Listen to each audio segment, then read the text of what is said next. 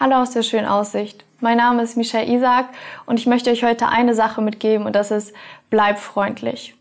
Viele Menschen behaupten von sich, ich bin eigentlich immer freundlich, außer und dann kommt meistens eine Anreihung von Sachen, die es anscheinend rechtfertigen sollen, die Freundlichkeit über Bord zu werfen. Doch all diese Ausreden können mit nur einem Vers entkräftet werden und der steht in Galater 5,22.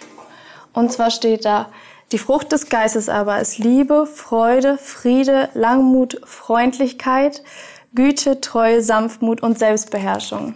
Was bedeutet das also für uns? Wenn wir eine Beziehung zu Gott haben, dann sollte unser Umgang mit anderen Menschen genau von diesen Dingen geprägt sein. Und zwar egal in welcher Situation. Jetzt denkst du vielleicht, du hast ja keine Ahnung, mit was für Arbeitskollegen ich zusammenarbeiten muss oder du hast ja keine Ahnung, wie ich letzte Woche beim Einkaufen angepöbelt worden bin. Und die Liste von den Leuten, die unsere Freundlichkeit immer wieder auf die Probe stellen, geht über Freunde, wahrscheinlich sogar auf Familie, Chefs, Lehrer und noch viele mehr. Und trotzdem möchte ich dir sagen, bleib freundlich. Gerade in, de, gerade in den Momenten, wo gefühlt alle jetzt momentan noch mehr gestresster sind als sonst, weil sie irgendwelche Gesichtsmasken tragen müssen oder an einer langen Schlange vom Supermarkt anstehen möchten, darf es zu unserer Aufgabe werden, Freundlichkeit auszuüben. Und zwar auch dann, wenn es uns schwerfällt, weil es ist nämlich keine Kunst, dann freundlich zu bleiben, wenn andere auch zu einem freundlich sind.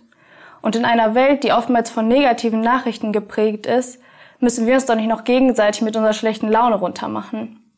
In den meisten Fällen geben wir Menschen nämlich genau das weiter, was wir empfangen haben. Also gibt doch jemanden, der anscheinend vorher nur Unfreundlichkeit empfangen hat, die Freundlichkeit weiter, die Gott dir jeden Morgen aufs Neue selber entgegenbringt. Und du darfst entscheiden, ob du jemand sein möchtest, der dafür verantwortlich ist, dass andere Freundlichkeit weitergeben oder ihre schlechte Laune. Bei Weitem hat das bestimmt nicht jeder Mensch verdient, dass wir freundlich zu ihm sind, der uns begegnet, aber ganz ehrlich, das haben wir auch nicht.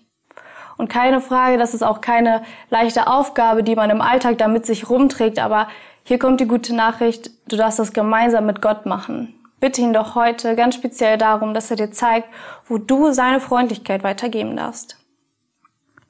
Du hast die Chance, jeden Tag aufs Neue damit ein Stückchen Himmel auf die Erde zu holen und so den Alltag von anderen Menschen zu einem neuen zu bereichern und sie auch ein Stückchen Freundlichkeit erfahren zu lassen.